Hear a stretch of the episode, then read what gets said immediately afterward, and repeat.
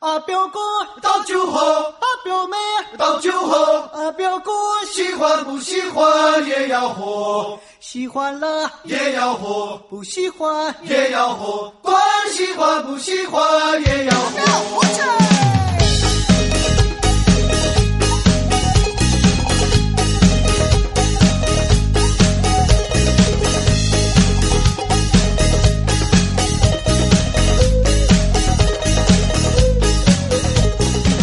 大 в эфире Лавайкаст 245 выпуск. У микрофона Александр Маюси Мальцев. Максим Иванов, всем привет.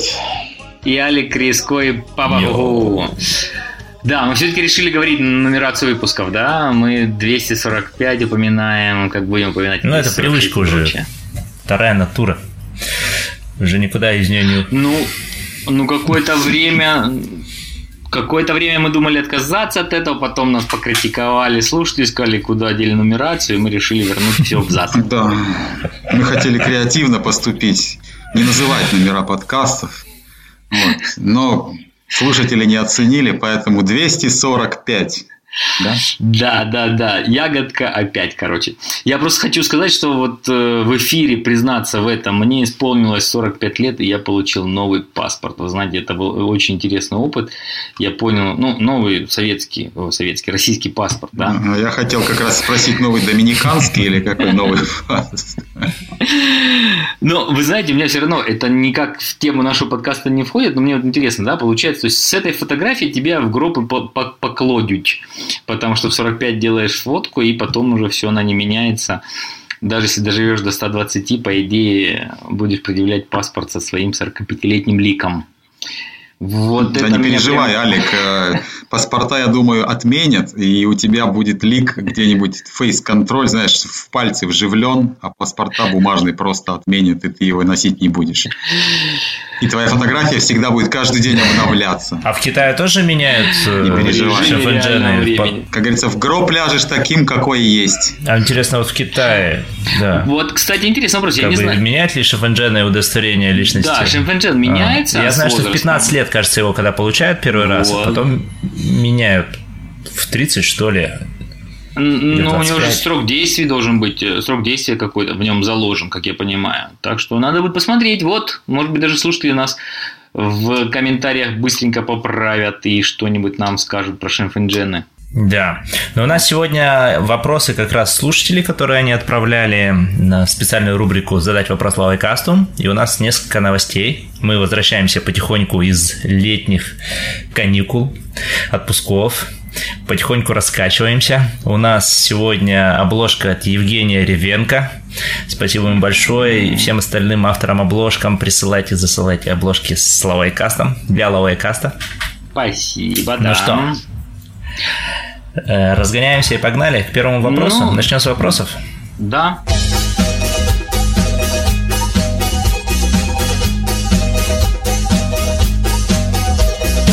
Итак, первый вопрос у нас вот самый свеженький пришел от Дарына Чуань Юна. Добрый день, Лавай Кац. У меня к вам такой вопрос, в частности, может даже к Александру Мальцеву. А, как в Китае с обучением единоборства? Допускают ли Лауваев тренеры обучаться какому-нибудь джиу-джитсу, например, или банальному ушу, саньта, таулу? И если могут, то не возникает ли каких-нибудь сложностей в будущем при обучении? Заранее спасибо большое за ответ. Да, вопрос ко мне, поскольку я изучал единоборство, изучаю, но, правда, не китайское, а афро-бразильское.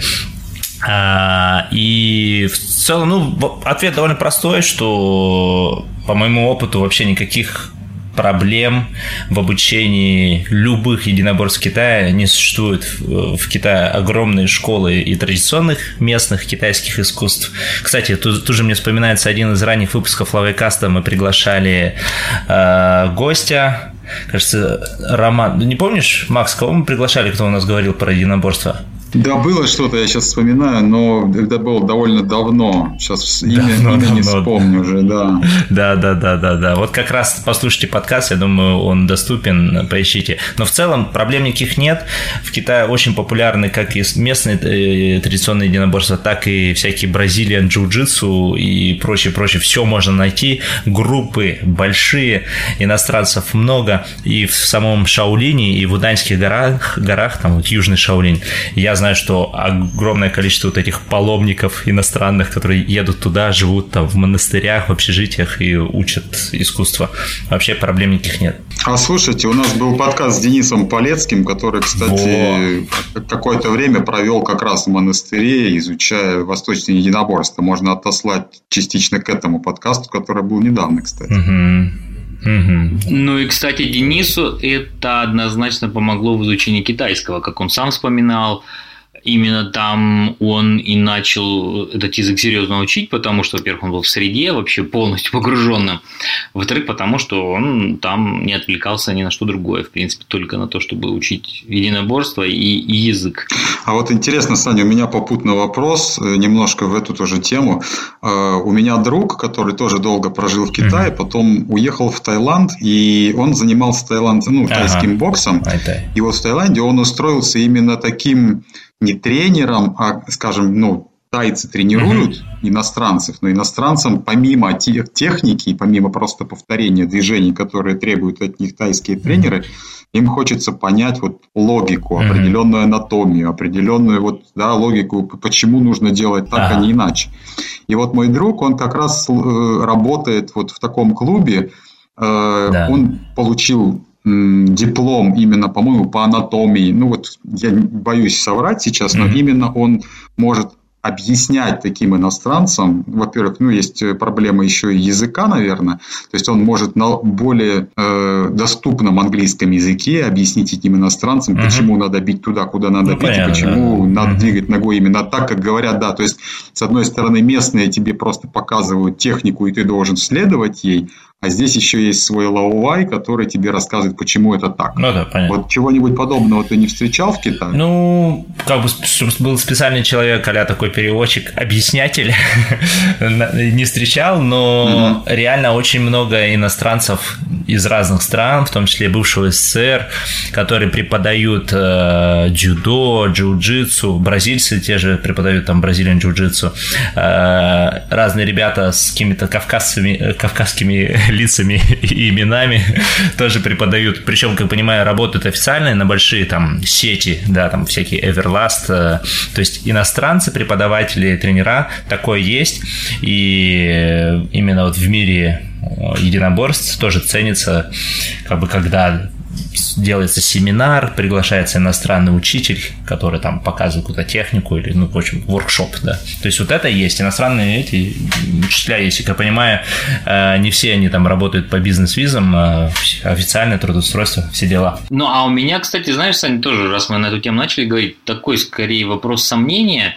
Я, как понимаю, очень многие единоборства – это определенный такой маркетинг, то есть э, всякие там ушу, шаолинь, прочее-прочее, это же, ну, когда особенно видишь какие-нибудь рекламные материалы, там великий мастер ушу, бесконтактный бой, когда он там, не знаю, только поведет брови, и там уже 15 крепких мужиков валятся там на, на пол. Ну, прям это, э, ну, прям это смешно. И знаешь, когда люди с огнем в глазах говорят, ну, вот я сейчас поеду там в Шаолинь, хочу поехать в Шаолинь, изучать там ушу и прочее.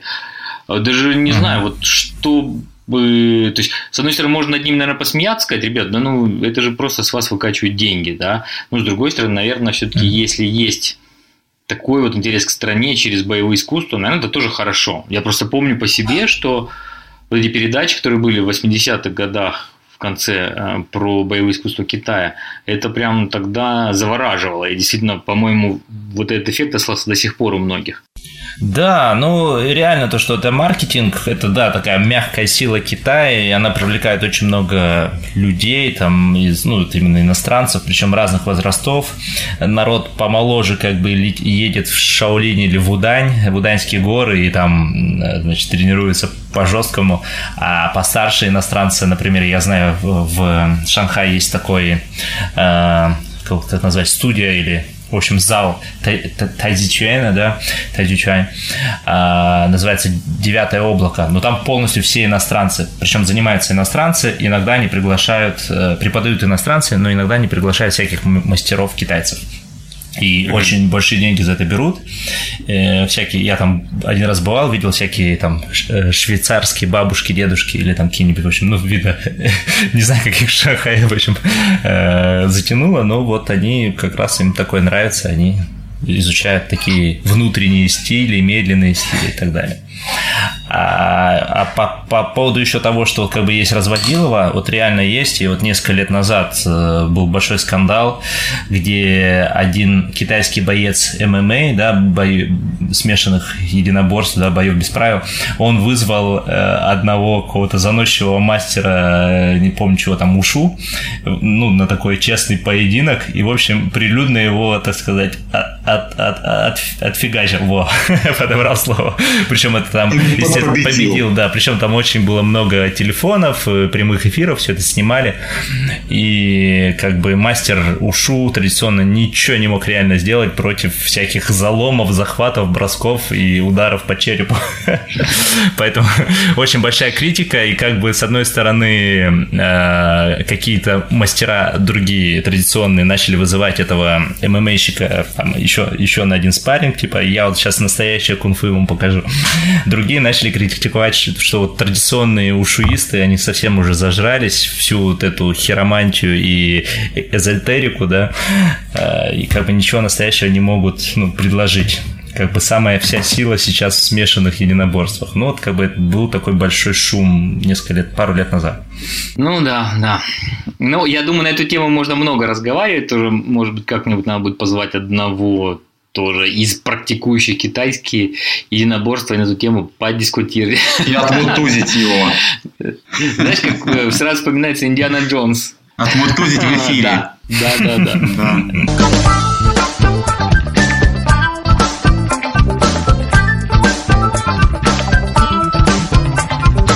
Следующий вопрос у нас, по иронии судьбы, адресован мне. Вот это от нашего пользователя Цуйтя Суньоу, то есть самый лучший, худший друг. Он звучит так. Вопрос Альберту. Вы ведете свою рубрику о китайской поэзии. Хотелось бы понять, насколько полезно может быть изучение этого огромного пласта языка в практическом применении. Ну и узнать, стоит или не стоит ее учить.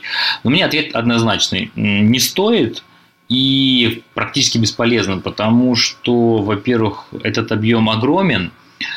Если говорить про классическую поэзию, то вы ее в реальной жизни вряд ли как-то сможете применить.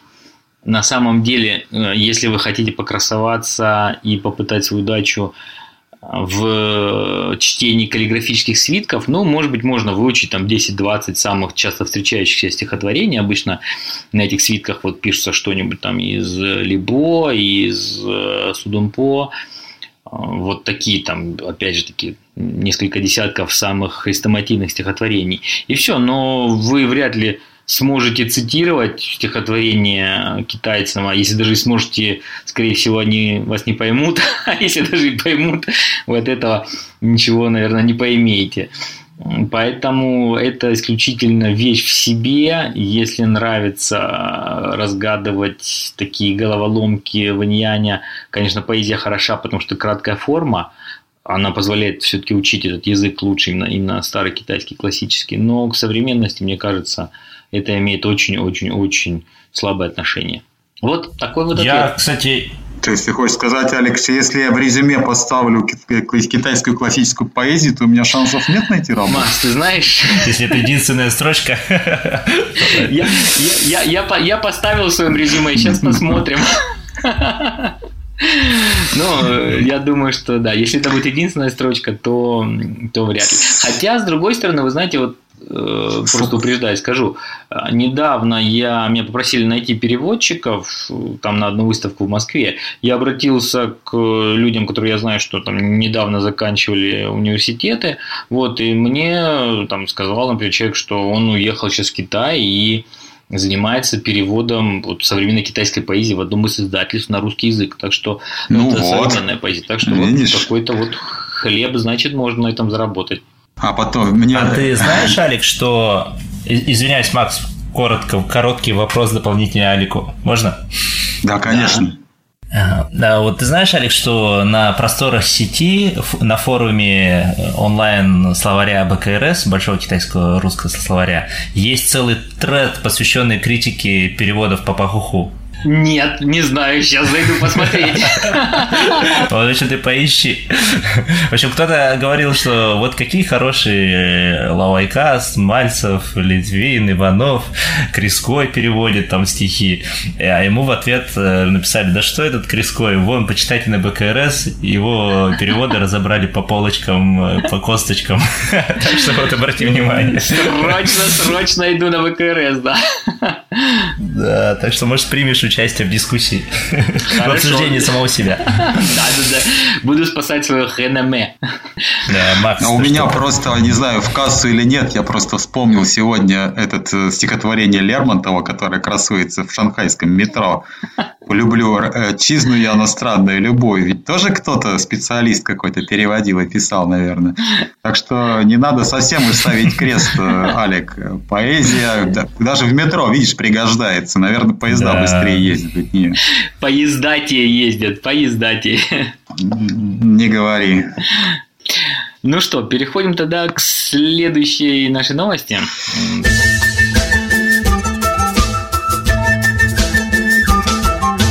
Да, а следующий вопрос на самом деле тоже, хоть и не напрямую, но адресован мне. Вот он звучит так. Кажется, в каком-то выпуске, этот вопрос задает Александр, кажется, в каком-то выпуске упоминалось, что один из ведущих вне Китая брал на прокат автомобиль и ездил на нем по китайским водительским правам.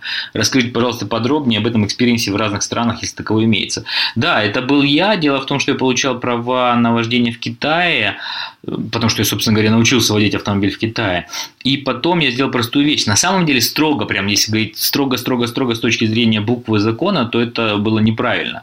Я просто пошел к нотариусу, перевел права на английский язык, и мне нотариус заверил перевод и копию вот этих прав. И с этими правами я совершенно спокойно в Испании брал, в Испании и во Франции я брал на прокат автомобили, во всех этих, ну, и в крупных, и в мелких конторах, там, Sixt, Avis, что у нас там еще есть, э, ну, и больших, да, там, Hertz принципе, они лояльно относились к этому, никаких проблем не было, поскольку был перевод на английский язык и все.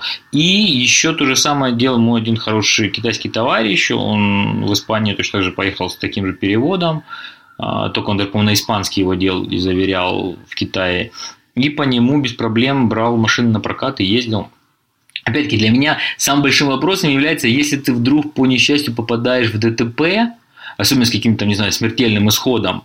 Вот тут я не знаю, не окажется ли, что езда по таким правам может оказаться ездой без прав, а это, как всегда, мы знаем, очень сильно ну, ужесточает наказание.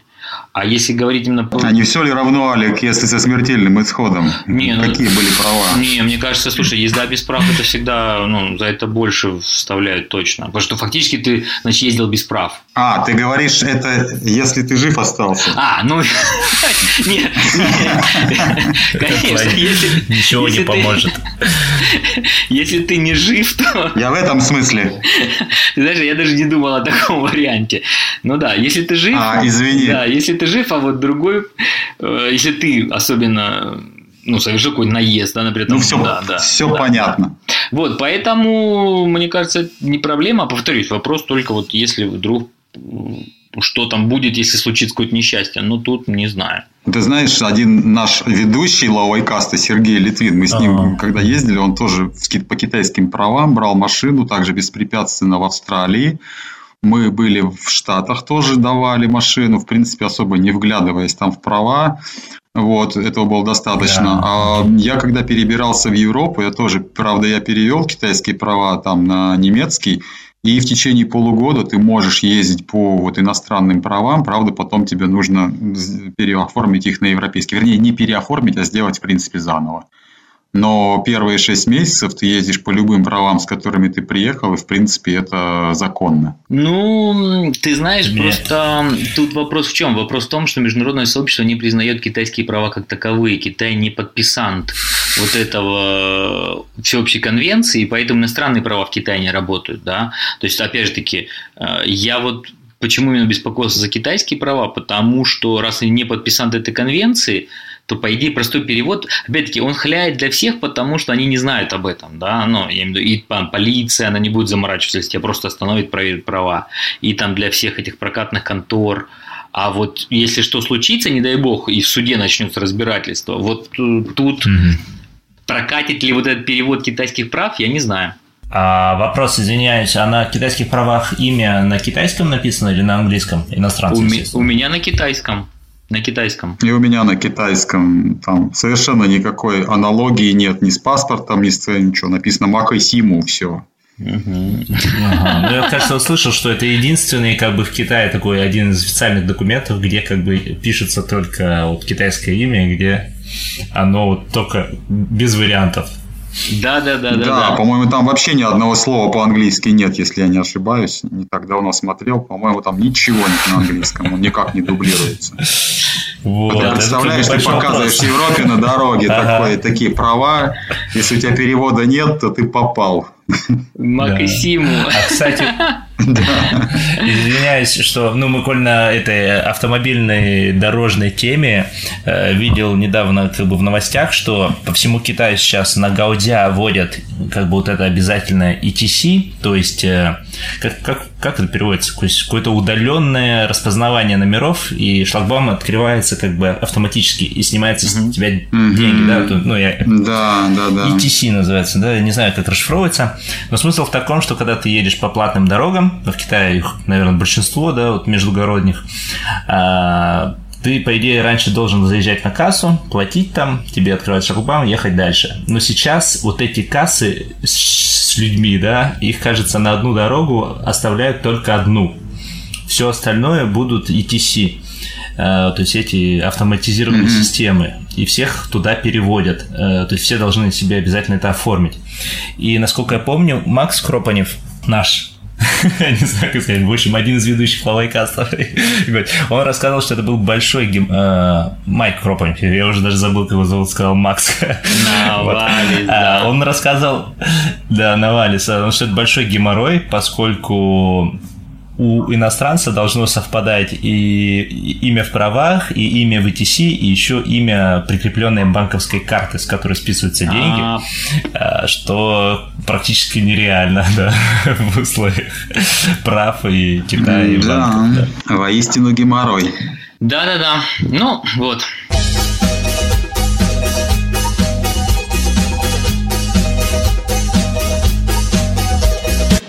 Вот, в принципе, у нас э, пока такие вопросы пришли. Есть еще пришел вопрос от Дмитрия Писаренко, который спрашивает, расскажите, пожалуйста, об особенностях национального гейминга в Китае не клоны известных систем, а какие-то особенности игровой культуры, которые есть только в Китае.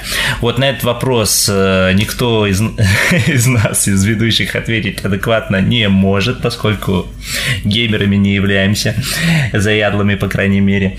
Но призываем наших слушателей, может быть, там пользователей Телеграма, кто слушает нас и в чатике пишет. Я видел, такие есть, э, кто увлекается и следит за всем киберспортом, в Китае в том числе. Может быть, вы побываете у нас в гостях в Лавайкасте, сможете эту тему а, а, хорошо раскрыть и объяснить особенности национального гейминга в Китае.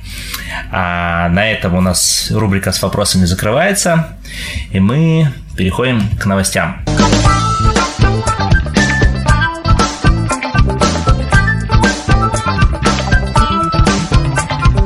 Окей, а первая новость. В Китае впервые клонировали котенка в коммерческих целях.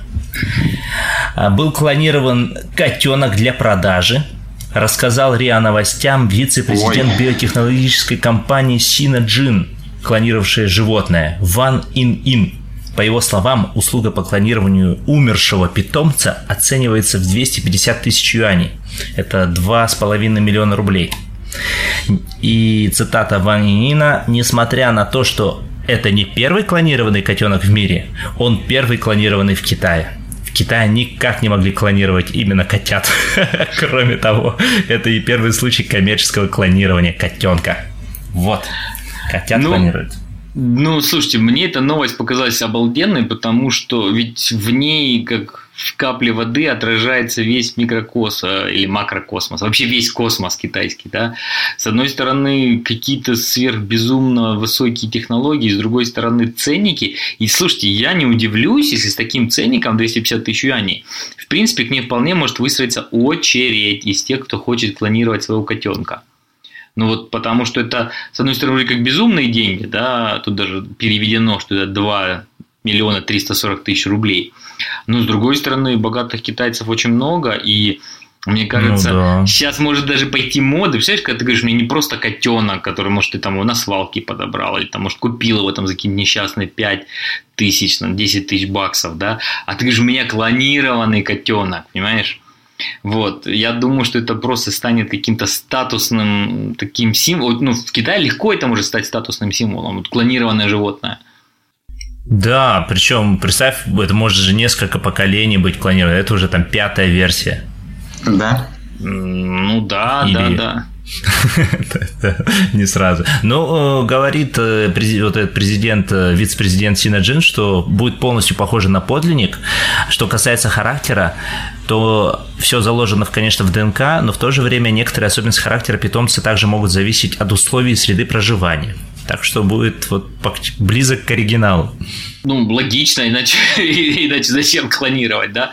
Но тем не менее, вот тут это, это, это из разряда тоже новости про э, Макс. Помнишь, ты присылал фотографию сумки Биркин там в э, виде дизайна, в виде китайского флага. Вот тут такие же вещи, поскольку это, с одной стороны, как бы и продвигает отечественную китайскую науку, да, то есть я не удивлюсь, если даже в какой-то момент вполне может пойти такая mm. тема, что там будь патриотом, купи клонированного котенка, да, потому что это, ну, опять же таки... Я бы вопросил, Алик, одно дело флаг, другое котенок. Ты как-то мешаешь понятия. Почему? Мне кажется, слушай, мне кажется, эти, эти вещи у китайцев, они прекрасным образом сочетаются.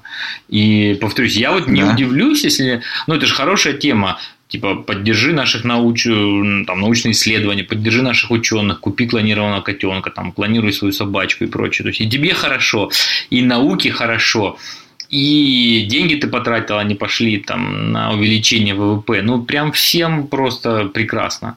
А главное, а главное котенку так хорошо, понимаешь? Он стал бессмертным практически. Ну, точнее, его гены. 11 жизней или 9 жизней у котят, да, говорят, у кошек. Сколько там? Да. 9 жизней, кажется. Вот это теперь стало близко к правде.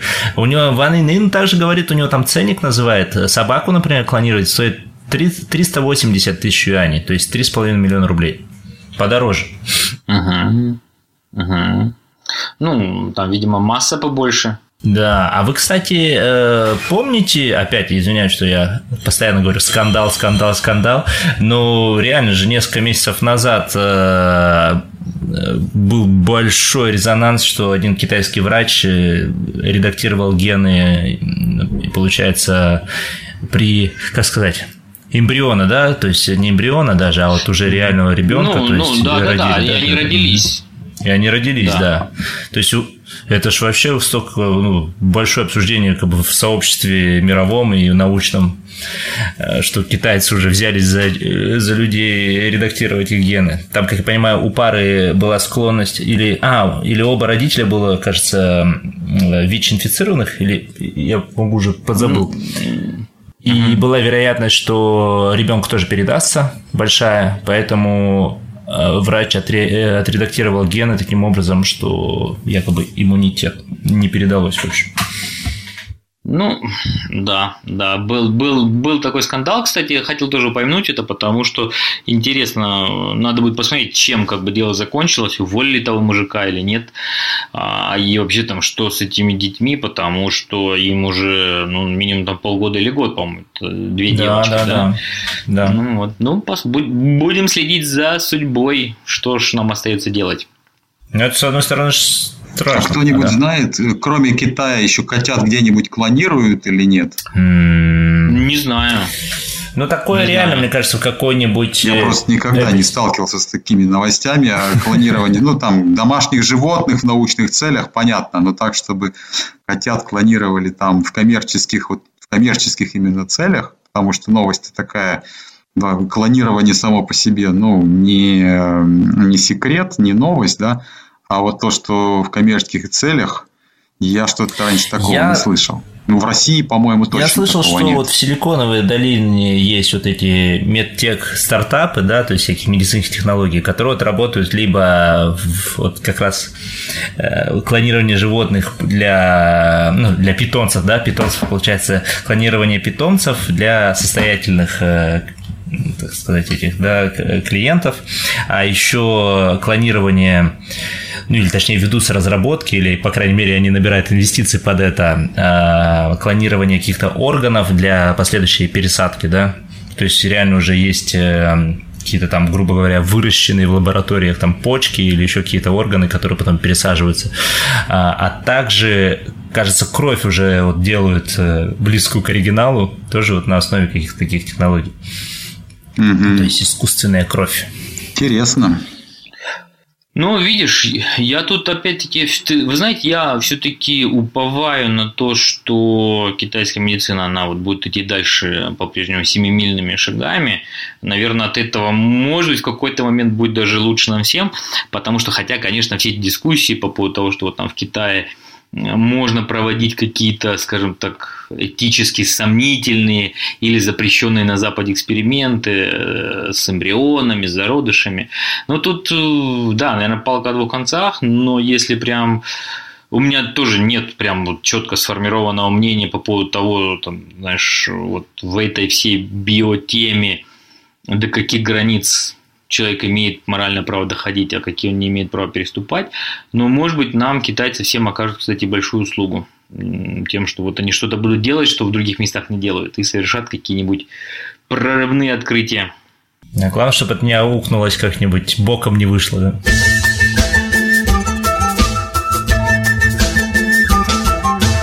Так, ну а следующая у нас новость. В общем, из России, но касается Китая. Первая партия молока отправилась из Приморья в Китай. Первая в истории партия молока из России отправилась в Китай через погранпереход в Приморском крае. А, об этом на Восточном экономическом форуме, который сейчас проходит в Владивостоке, сообщил генеральный директор Агентства Дальнего Востока по привлечению инвестиций и поддержке экспорта Леонид Петухов. Ну, дальше идет, собственно, новость о том, что э, это первый опыт ну, в Приморье, по крайней мере, на Дальнем Востоке экспорта свежего молока из России в Китай. Э, то, что продукты питания сейчас э, экспортируются в Китай и идет рост экспорта этих продуктов, наверное, не секрет, это всем уже известно. Но э, что касается молочной продукции, то доступ ее вот на китайский рынок был до недавнего времени достаточно ограничен из России. Но теперь видно, что и прогресс и в этой области тоже наметился. Вот э, такая новость.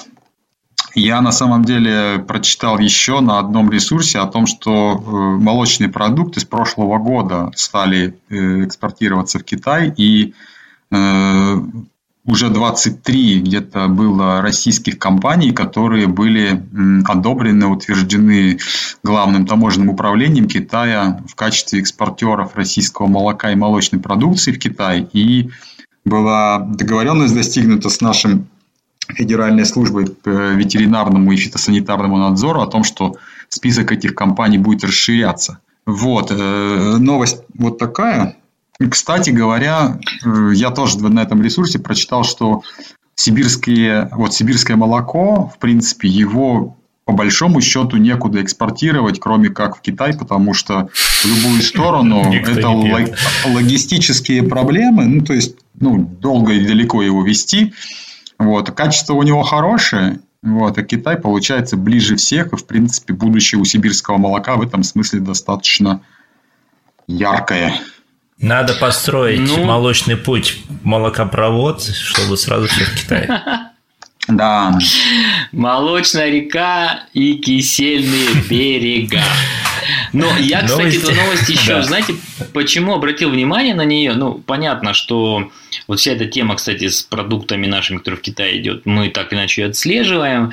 А вот если я не ошибаюсь, а может быть и ошибаюсь, мне кажется, в каком-то из недавних подкастов мы посмеялись на тему того, а может быть не смеялись еще, то посмеемся сейчас, что вот э, бренды всех вот этих марки, всех вот этих 23 разрешенных к экспорту молокозаводов зарегистрировала уже какая-то компания из города Мудандян ну, это вполне нормальный город, да. там живут как раз такие муда- мудандианцы, которые... Какой-то мудандиан. И... В общем, какой-то мудандианец он, он, он зарегистрировал, потому что в Китае принцип регистрации торговых марок очень простой. Кто раньше встал, того и тапки. То есть, все, человек узнал, вот какие заводы будут, узнал, какие у них есть бренды, и все их зарегил на себя, да, потратил на это какие-то деньги, в принципе, ну, не, не, не 5 копеек, и даже нам не 5 рублей, это все-таки стоит денег, да, но я думаю, он с этого куш свой точно поимеет, потому что он либо продаст эти права, либо заставит как-то там часть из них работать с собой. Есть, Это кстати, просто великолепный термин... пример того, как можно провафлять. Э, про, ну, мы же говорим про продукты, в общем. Если вы вафлями занимаетесь, главное не пропустите регистрацию торговой марки в Китае. Да. Ну, э, этот термин, кстати, называется по-китайски шамбяо лиуман, то есть э, такой проходимец торговой, торговой марки проходимец, буквально, да, перевести, или бродяга Омега или какой-то вот ну, да. Шабяулюба, да, то есть человек, который специально регистрирует торговые марки, чтобы потом там пытаться как-то шантажировать или что-то там, в общем, попытаться какую-то выгоду из этого сделать. Да, процесс, кстати, регистрации, он как бы не супер сложный, но стоит там как минимум, наверное, нужно 3000 юаней где-то в районе отдать на регистрацию да в каком-то одном из разделов, да, там же еще разные категории есть, да.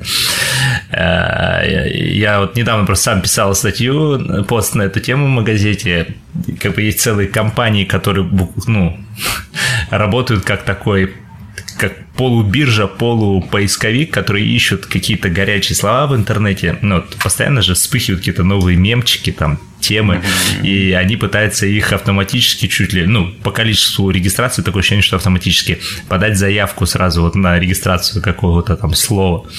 Ну и потом на этих э, сидят как на каких-то активах, я не знаю, или пассивах, с попыткой кому-то потом запродать. Подождите, а ведь недавно же, по-моему, Сань, поправь меня, на магазине же была тоже статья про то, что китайские блогеры, ну, они же влогеры, они же в да, да, да, да, да. страдают mm-hmm. от того, что регистрируют их имя в китайском законодательстве получается возможно. Ты просто смотришь, кто у нас популярен, ну, условно говоря, какая-нибудь там местная, не знаю, там Вера Брежнева. Вот ты регистрируешь угу. бренд Вера Брежнева, и все, и как бы Вера Брежнева, условно да, говоря, да, не да. может под таким именем ничего коммерческого делать, потому что говоришь, а у меня права на это имя, и эти права там в область, не знаю, там радио, теле, интернет-вещания, и все. Угу, угу. Да, да, да. Вот как бы я, я говорю про эту статью, что именно эту писал. Там, получается, блогер, э, ему прям прислали, ну, не иск, а письмо, где говорили, что прекрати вещание, поскольку ты используешь э, имя, которое там, значит, это наша торговая марка. Причем название его блога это было, ну, типа Юрий Дудь, да, то есть имя, фамилия. А эти умудрились Юрий Дудь зарегистрировать и регистрацию как бы пройти после чего как бы имеет право махать и не Джижао, и, или там свидетельством, точнее, о регистрации марки, и типа давайте это, закрывайте лавочку. Да. Ну, такое дело. Ну вот от марок давайте вернемся к молоку. Я вот открыл Taobao, и здесь... Да, сорян, можно молоко, спокойно да. купить и рас... Молоко, конечно. И вот на Taobao молоко российское и белорусское продается, кстати, не очень дорого. Вижу 23 юаня, 20, там 32 юаня. Ну, это Причем дорого. уходит довольно бойко. И фермерское подворье, и здраво. Не, слушай, ну и белорусское молоко все-таки. Ему доехать еще надо. Ну да. Вот. Но это порошковое, это или порошковое. Нет, это бутылка, или... ну это обыкновенная упаковка, ну, вот она, жидкое это молоко, которое... Ну, это пастеризованное, скорее всего, да. Чу. Ну, да, да, конечно. Да, да, да. Свежак. Не свежак. Вот. Ну, ну объем большой достаточно, покупают бойко. Ну, в Китае... За 30 дней 46 покупок. Это не очень многое масса, если Ну, я понимаю, но для белорусского молока все же. Я вам скажу, как человек, покупающий молоко каждый день, поскольку мой сын Матео его очень любит, практически выпивает литровую эту тетрапакет за день. Э, скажу так, китайское молоко, я даже удивился, никогда не обращал внимания. Раньше вроде ходил в Family Mart, там где-то по рядом покупал это молоко, но оно довольно недешевое по сравнению вот сейчас с этим импортным молоком, из разных стран мы там пробуем. Германия, Австрия, всякие разные э, молоки, молоко разное всякое бывает. Русское, кажется, не попадалось еще. А, ну вот как раз новость, видно, скоро у нас тоже появится в местных магазинах, как их называют Э, просрочки. У нас просто много магазинов э, э, вот этих импортных товаров сейчас везде по всему Китаю, Шанхаю, точнее, раскиданы, да, и там часто бывают разделы с большими скидками, там надо быть осторожным покупать, смотреть на срок годности. Там часто срок годности, ну, где-то в районе полугода, то есть уже большие сети их себе не, за, не будут закупать, но вот через маленькие точки это все продается, и за довольно, ну, очень дешево, то есть очень низкие цены, э, поэтому там очень много иностранцев отоваривается. И я сам сейчас э, хожу, покупаю в, в эти импортные магазины молоко, поскольку оно дешевле китайского, ну и выпивается за день.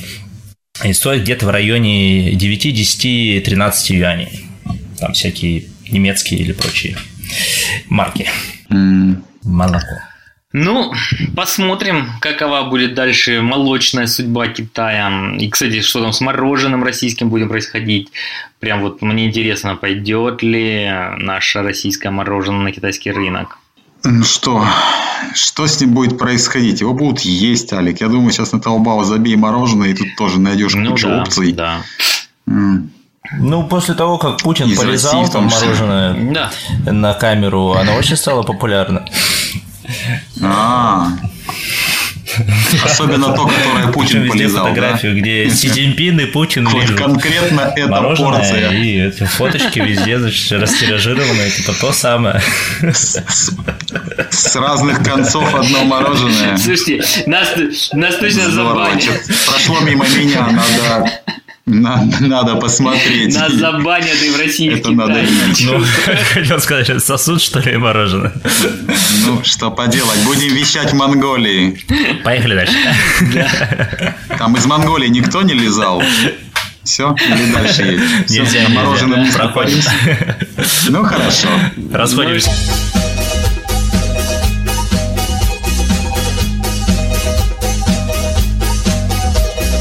Вот следующая новость, мне она потрясла мое воображение, если честно говорить. И она прям порадовала сердце, но да и сердце, и мозг, и вообще прям все, все, все, все, все, и фантазию, как я сказал, воображение. Вот она такая, смотрите. Держатели облигаций, внимание, имперского Китая встретились с Дональдом Трампом. Они предлагают президенту использовать новый механизм в торговой войне с Пекином и добиться выплаты по старым долгам. Еще раз, еще раз внимательно, имперские облигации. То есть облигации, которые были выпущены в 1913 году примерно. Да, вот если всю новость прочитать, там, конечно, очень много хорошей информации. То есть это действительно, ну, если при это 13 год, при сынах еще. имперские, да. Но я полагаю, что там должны быть какие-то облигации еще там до 11 года, 1911 до Синхайской революции, да. Но получается, что вот э, есть еще, представляете, как интересно, у меня вот, когда я читаю группа держателей облигаций, мне так и хочется представить себе. Держатели тоже с той эпохи, да? Когда купили как до сих пор их не обналичили, и вот теперь дождались наконец-то эпохи Трампа, когда можно это то есть нас сейчас и в Штатах тоже забанят. Там свитки, наверное, такие большие, ковры. Я представляю, если деньги были в то время, тоже такие большущие бумажки, да, наверное. Облигации, наверное, тоже такая карта. Да, я на каком-то да, сайте да, видел да. картинку, там реально, по-моему, формат А4, как бы не А3 такой облигации. А3, да. Просто в карман не засунешь, да. И просто вот тут еще смотрите, какие цитаты, да, вот э, они греют, греют прям вот душу любителей абсурда. С президентом Трампом ситуация заиграла новыми красками. Приводит агентство слова фермера из Техаса Джона Бьянка, одного из основателей американского фонда держателей облигаций. Имперских? В общем, то есть... Он один из первых, кто купил эти облигации. Да. Еще в 1911 да. году. Ну вот, э, видите, как интересно, какие есть коллизии, да, то есть там была доходность 4,5-5% годовых. Представляете, за 100 лет там сколько должно бы на ну, набежать процентов. Отечек, да. сказать. Ну, набежать. Да, да, да, да, да. Тем более облигации это все-таки обязательства, а не акции какие-нибудь там. Слушай, ну а интересно, экономически ну, там спустя ценов сколько э, раз правительство и строй менялся? Никто на себя долгов не брал, как я понял. Ну, Однозначно коммунисты не брали на себя долги Гоминдана, это точно, да. да. То есть тут, кстати, кстати, вот интересно, Можем к тайваньцам обратиться, можно ли обратиться. Да, вот-вот. Те же ребята вроде как э, преемники, они, наверное, не отказывались, хотя, может быть, объявляли дефолт. Вот тут даже в этой статье указано, что несколько раз, конечно, в Китае объявлялся дефолт, ну, да. вот в середине 30-х годов, например.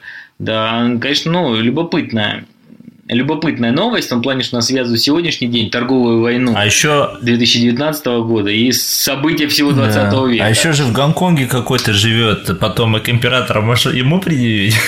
Помните, мы говорили какой-то да, да, да, да, художник там что ли потомок. Вот.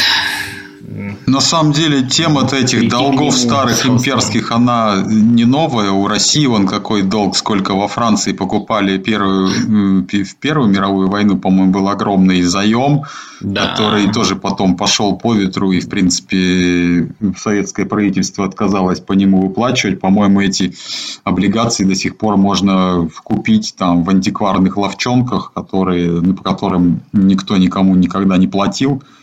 Такие же шансы, я думаю, и у держателей имперских бондов. Вот. Не пишется, кстати, что им сказал Трамп. Он, наверное, сказал, чтобы они держались, как Медведев. Держите. Держите свои бомбы крепче, да?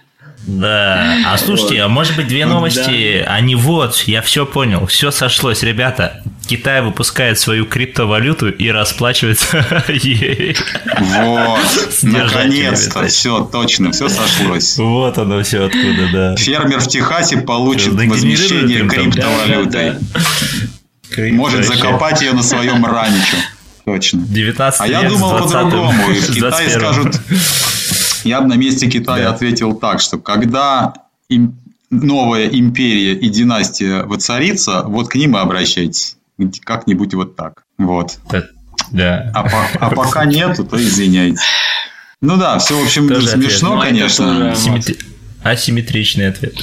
Да. Но фермера жалко, фермера жалко. Он, наверное, же купил эти облигации все-таки в расчете что-то с них поиметь.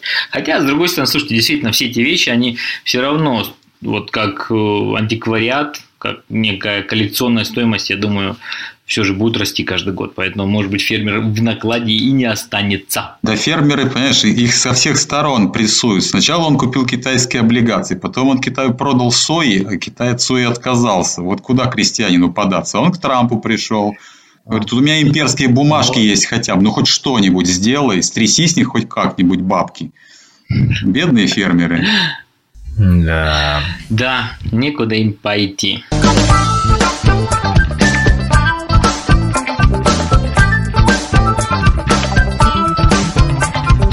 Фармацевтический университет в Нанкине объявил о запуске с началом учебного года новой программы контроля успеваемости и поведения студентов – на входе в здание и в двух учебных классах будут установлены камеры видеонаблюдения с функцией распознавания лиц.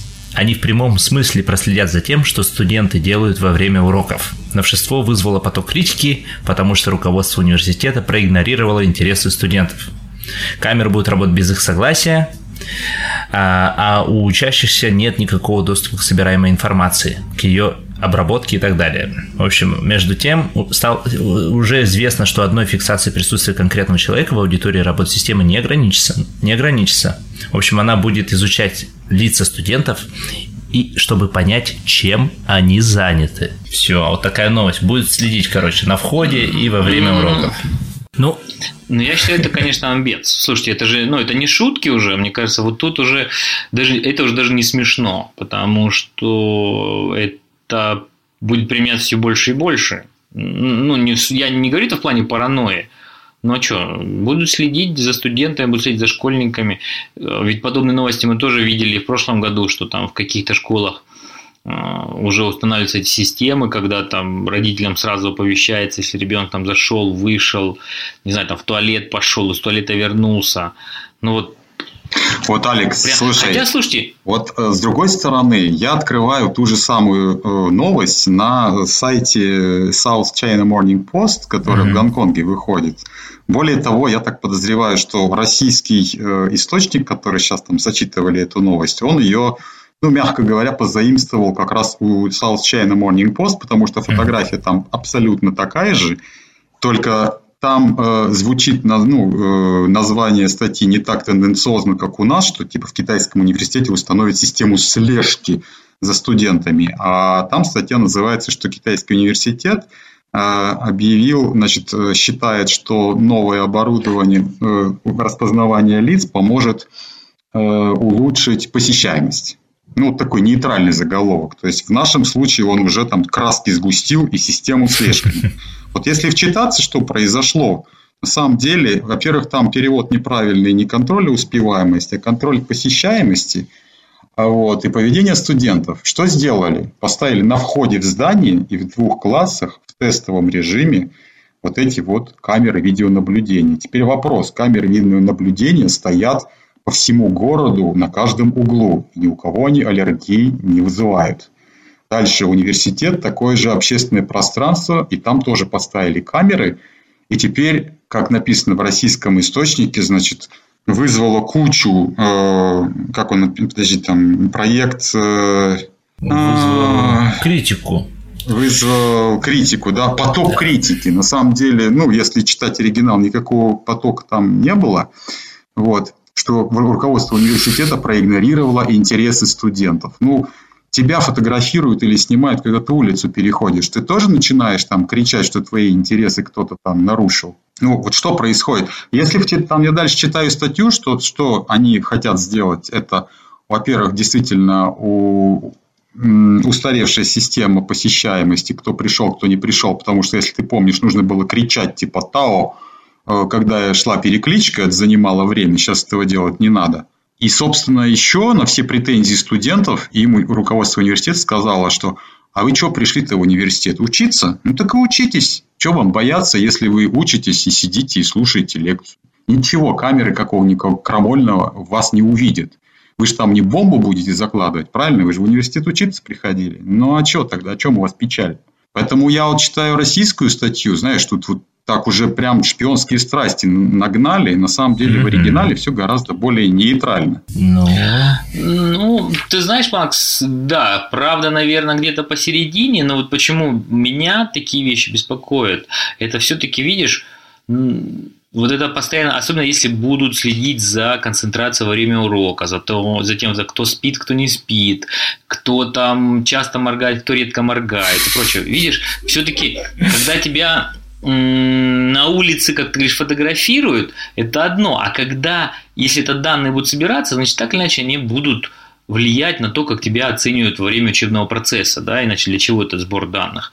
И, соответственно, вполне возможно, что там скажут, ну вот, не знаю, все должны себя вести, получается, на лекциях одинаково. Ведь, согласись, есть люди разные, и, может быть, ты будешь спать во время Но лекции, это ты уже... или сидеть там, знаешь... Это ты уже додумываешь за людей, понимаешь? То же самое может произойти без всяких камер, когда преподаватели бывают разные. Вот у нас я вспоминаю наш там первый курс, когда у нас преподаватель, у нас было 8 человек там, или 6 в группе да, на Востфаке, в Владивостоке. И ну, не высыпались студенты, и у нас маленькая была аудитория, и кто-то из студентов мог просто-напросто заснуть. Это было видно. Человек храпеть начинал просто на лекции, ну и что? Преподаватель продолжал делать свое дело, и более того, когда этого там несчастного студента пытались разбудить, он говорил, не будите человек, ну пусть он спит, он не выспался, мне не нужен засыпающий студент, мне нужен студент, который сконцентрируется и будет нормально слушать то, что я говорю. А если этот спит, так пусть он спит, он потом нагонит, без всяких без всяких санкций, понимаешь, последующих и записываний там в черную книжечку. И то же самое, не, не, важно, что, э, не важно, что камера сняла, главное, какой человек на это посмотрит какие выводы из этого сделает. Все, не более того. Технология есть технология. Технология может автоматически сделать вывод. Ни больше, ни меньше. Типа, видит, человек лежит Но нет, вот если технология автоматически делает вывод, тогда это уже, да, это уже повод для спора, и можно там э, выставлять свои аргументы, говорить, на каком основании. Там, если я зевнул, это не значит, что я прослушал пол лекции. Но я не думаю, что сейчас эти камеры стоят именно с такой целью. Опять-таки, если ну, вот, отдавать все, интерпретировать э, технологии, то дойдем до абсурда. Но я не думаю, что цель поставить вот этих двух несчастных камер в двух классах – это именно довести до абсурда и начинать там за каждый зевок снимать баллы и отчислять студентов. Я думаю, что старый лайфхак нарисовать на бумажке глаза и вставить их в очки, как бы сработает, и в этот момент нормально поспать, он даже не... сработает, и камера не поймет, типа, ну, смотрит, вроде человек сидит, глаза открыты. Меня, кстати, в оригинальной статье, знаешь, что при, прикололо? Что, оказывается, есть за деньги те, кто ходит да. на лекции. Это другие люди, которые... Ну вот я что-то не помню, в наше время такого, но сейчас вот, да, можно заплатить деньги, за тебя на лекцию придет какой-то другой чел, будет сидеть, и даже не надо никому, ну, ничего рисовать. Ну, вот тебе технология, в принципе, сразу ее вычисляет и говорит, опа, а это кто? Да, ну, это плохо, что ли? Да, да, есть кто там. Ну, кто ну, по дружбе может помочь тебе сделать Демин твое имя назвать, да, во время переклички.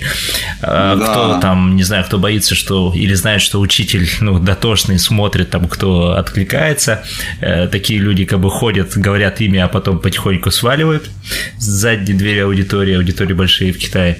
А еще, а еще, да, кстати, помимо вот этой услуги, как бы ходить на лекции, э, во время особенно вот сессии, сессий э, начинают ходить э, в ходу ксерокопии бизи, то есть этих записей с лекций. Причем, ну, где-то их ну, покупают, mm-hmm. причем там ранжируется, у кого хороший почерк, у кого плохой, и, ну, и кто-то на этом зарабатывает. Там прилежные ученики, которые ходят на все лекции и записывают это все еще удобно читаем. Так что да, есть такая тема. Mm-hmm. Может, тоже будет распознавать почерк. Кто там написал? Ну, слушайте, э, остается надеяться только, что все-таки наша мудрость народная про то, что на каждую хитрую задницу есть, ну, что то там с резьбой, как мы знаем. Так что все-таки, да, я думаю, народ, наверное, тоже найдет, каким образом обманывать искусственный интеллект и все эти системы слежения. Ну вот заодно, может, таким образом будет коваться хитрость будущих поколений студентов. Слушай, вот это ничего, что 30 миллионов э, лиц э, в Америке уже находится в базе данных. Это только по, официальным, э, по официальной статистике. Я думаю, по неофициальным там не 30 миллионов, а гораздо больше. А когда это происходит там где-то в Штатах и применяется технология для считывания лиц и хранения их данных где-то там в базах данных, то это ни у кого не вызывает никакой тревоги и аллергии. Когда Китай ставит пару камер в классах в тестовом режиме, чтобы учитывать посещаемость, начинается истерика. -то. Ну, если 300 миллионов, это ну, круто. Это, сказать, двойные стандарты. Население 320 миллионов у США, это, считай, большая часть лиц. Ну, я думаю, так или иначе, там все это э, уже посчитаны там, и под колпаком в том или ином смысле.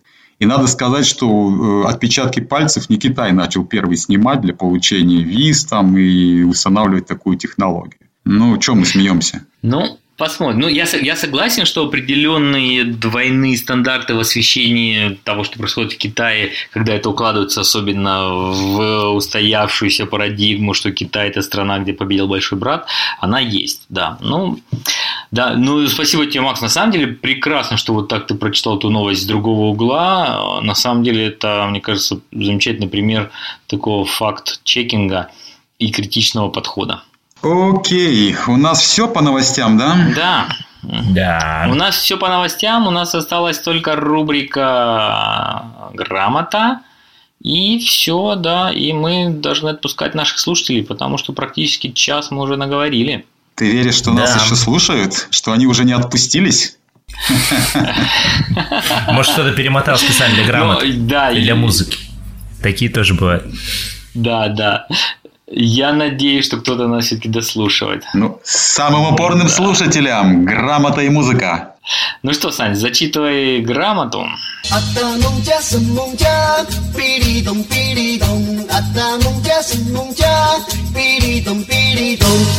Окей, грамота у нас тематическая, как раз по всем новостям, которые мы сегодня зачитывали. Значит, первое это клон. Клон это как догадайтесь, что это клон, это клон. И вообще даже глагол клонировать, вот в компьютерах часто используется там кнопка что-то дублировать, да, она часто тоже иногда, ну, иногда называется клон, и само это действие. Клон. А дальше другое, другая фраза это маопай, э, это значит поддельная марка. То есть вот когда говорят про клоны именно как э, телефоны или поддельные поддельные, поддельные всякие там продукцию, часто это слово используют именно маопай, то есть она поддельная марка. Ну и то, что мы упомянули, Шамбяо Лиуман, то есть именно вот такой, э, я бы назвал бренд сквотер, э, то есть человек, который регистрирует торговые марки, чтобы потом на этом как-то поживиться э, от реальных вот владельцев бренда. Вот, uh-huh. что-нибудь есть добавить? Ну, да нет, нет, мне кажется, это очень хорошая такая грамота. Я думаю, что некоторые наши слушатели, может, даже захотят попробовать заняться бренд-сквотингом в Китае. Ну, почему бы нет? Почему нет? Я, кстати, знаешь, вот представляешь, если вот то, что делают китайцы, вот сделать в Китае точно так же, такой-то раз регистрируешь какие-нибудь там, ну, например, торговую марку Си Цзиньпин или еще что-нибудь, и такой, оба! Да, ну... ну... Впрочем, я думаю, это, конечно, не, не дадут. Не все, не все марки нам дадут зарегистрировать. Да, надо дождаться тот момент, когда китайцы массово, китайские бренды пойдут в Россию захватывать своими там, это, ну, на полках прям, чтобы стояли. Тогда, может быть, это возымеет действие. Угу. Окей, что, да. Макс, э, нет, ну, у тебя грамота есть какая-нибудь, Макс? Нет, я безграмотный сегодня, как и всегда, в общем-то. Мы привыкли, Макс. Нормально. Тогда переходим к музыке. А, музыка у нас в конце будет звучать. Э, в общем, такая свежая, свежая пластинка и свежий исполнитель на, в общем, на китайской эстраде, в китайском вот этом мире музыкальном. Это Дю М Папа, в общем, китайская певица. Я ее называю китайская Эрика Баду за ее стиль, вот смесь джаза, соула, хип-хопа R&B. Послушайте, надеюсь, вам понравится. Все. Ну что, прощаемся с нашими слушателями. Все, кто нас дослушал до конца, всем вам большое спасибо. Пишите Памятник. нам комментарии, оставляйте Всем пожертвования. Пожертвования в Патреоне тоже мы принимаем. В общем, поддерживайте нас как хотите и как можете. А мы постараемся вас... Да, и задавайте да. вопросы, потому что с вопросами мы более-менее мы отвечаем. Видите, мы к ним возвращаемся и стараемся отвечать, поэтому задавайте вопросы. Вот. А мы будем либо отвечать сами, либо пытаться найти гостей, интересных гостей, которые раскроют, да. раскроют эти да. темы. Огонь. Ну все, всем пока. Ну что, да, всем пока-пока. Ну и все, тогда всем спасибо и пока-пока. They're coming. The Eagle Clan. They're coming. Shuffle. Everything becomes a void. Yow.